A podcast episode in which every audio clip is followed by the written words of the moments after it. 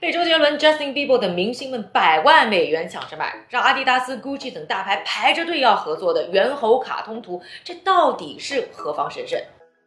二零二一年四月啊，四个三十多岁没那么年轻的年轻人呢，发售了一万张猿猴的卡通图。不到一年的时间啊，这些图的交易就超过百亿美元。背后团队更在今年三月获得四点五亿美元的顶级风投投资，堪称有史以来最成功的 NFT 项目。这个啊，就是无聊猿，它是怎么火爆全球的呢？背后又有什么商业逻辑呢？这个视频啊，帮你全面的快速剖析一下。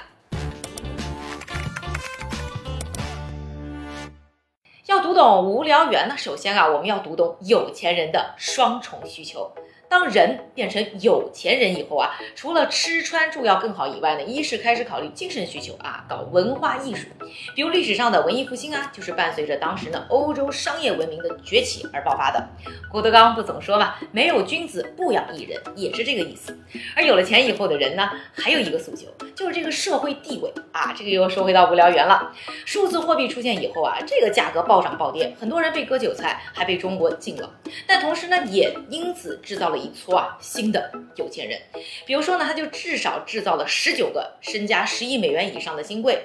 CNBC 呢还做过这么一个问卷啊，就发现这个千禧一代的百万富翁啊，有超过一半的人啊，有至少一半以上的资产呢是在数字货币里的。而这一群新钱，或者说叫 New Money 的一族呢，他不能闲着呀，但是他又肯定不能去玩这些老钱，或者说 Old Money 玩的东西。一个呢，就是需要有代表自己的艺术啊，于是呢，就不难理解这第一类的 NFT 的出现了，纯粹是作为数字艺术藏品。这一类的 NFT 啊，大家可以理解成啊，是加了一个区块链上身份证的艺术品。比如说啊，这个去年佳士得拍卖出的九千六百万美元天价的 Beeple 作品啊，这些新贵呢，还有另外一个诉求，这就是社会地位啊，那要怎么获得呢？这里呢就要说到无聊猿呢这一类有俱乐部属性的 NFT 们了。这里呀，咱们来好好说说俱乐部的那些事儿。一六九三年，一个叫做 Francisco 的意大利人呢，在伦敦开了一个巧克力茶饮店。这个地方很快就成了当时啊很多上流社会人啊聊天见面的小据点。后来这店主就想尝试一下，哎，关了门，只服务那些愿意支付高昂会员费的人来消费。结果这个新模式。获成功，这家店呢就成了世界上第一个正式的私人俱乐部，叫 Wise，也啊是号称是最难进的俱乐部。他的会员呢不是像什么查尔斯王子这样的贵族啊，就是像前首相啊卡梅隆这样的顶级的政客。门槛啊不光是十几万美元一年的高昂年费。你还必须证明自己是这个高端精英圈的无聊猿呢组成的游艇俱乐部，就是今天 New Money 们的 Wise。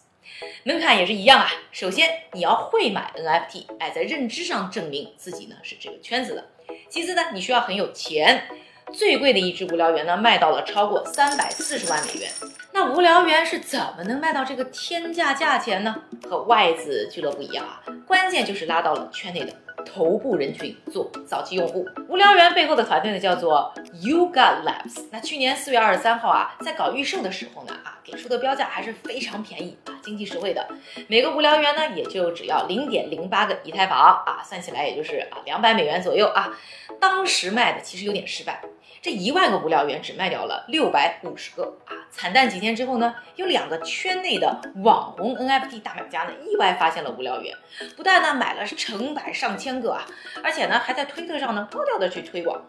第一波拉盘以后啊，突然十二个小时时间里，所有剩的无聊猿全部就卖光了。接着呢，这两个网红买家呢，也是大力继续宣传，靠私人关系呢，还拉来了什么明星 DJ 啊、NBA 的球员。这些人出场之后呢，也帮着大力推广啊，在各种社交媒体上去宣传，带动了更多的明星进场。这个圈内圈外更大响声了，也就奠定了无聊猿江湖地位的基础。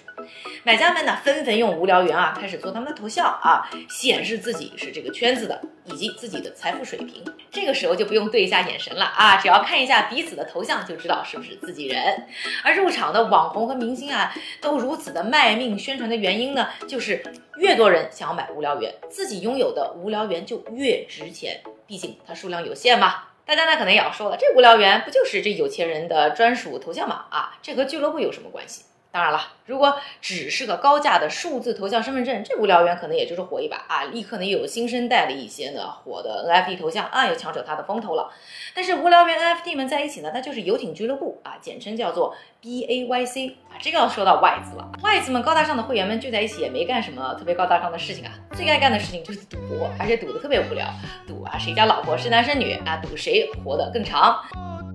再说回到无聊猿，它呢则是呢不断制造这些啊只有无聊猿持有者才有的福利，或者说呢这个会员啊俱乐部成员专属的新鲜刺激。比如说啊出个啊只有持有者来涂鸦创造的 bathroom 啊，还有什么可以让这些猴子们去逛的数字酒吧，或者搞个持有者可以参加的线下 party，什么游艇音乐会等等。但是啊比这些娱乐更刺激的，那就是金钱。外资的高端会员们，他们追求的就是赌博赢钱的快乐，而无聊园的主人们呢，则是很享受撒钱的快乐啊。我呢有几个玩无聊园的朋友啊，有一个就说他觉得各种空投对他来说是最上头的，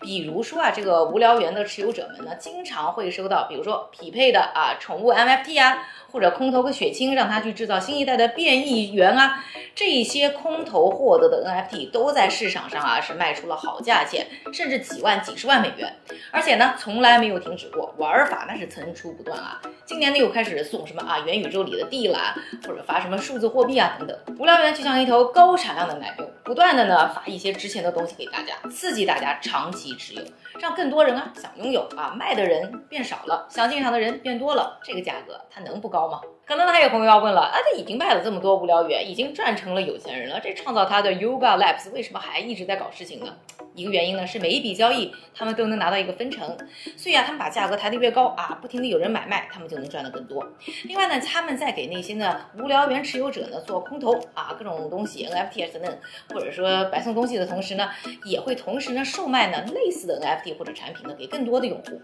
我们就拿这个变异猿做例子啊，除了你用他们空投头的血清和你手上原版的无聊猿呢，可以呢啊配出一万个。另外呢，就是他们还额外的卖了一万个，那获得了九千六百万美元。这样就在不影响呢原有持有者的利益的同时，又增加了新的用户，而且拓展了新的业务。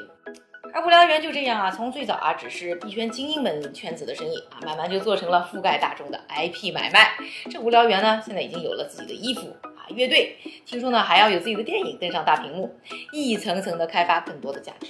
而 Yoga Labs 呢，也慢慢从一个 NFT 项目方啊，进化成为了生活方式公司。你觉得无聊猿是不是就是数字时代的 Hello Kitty 和米老鼠、唐老鸭呢？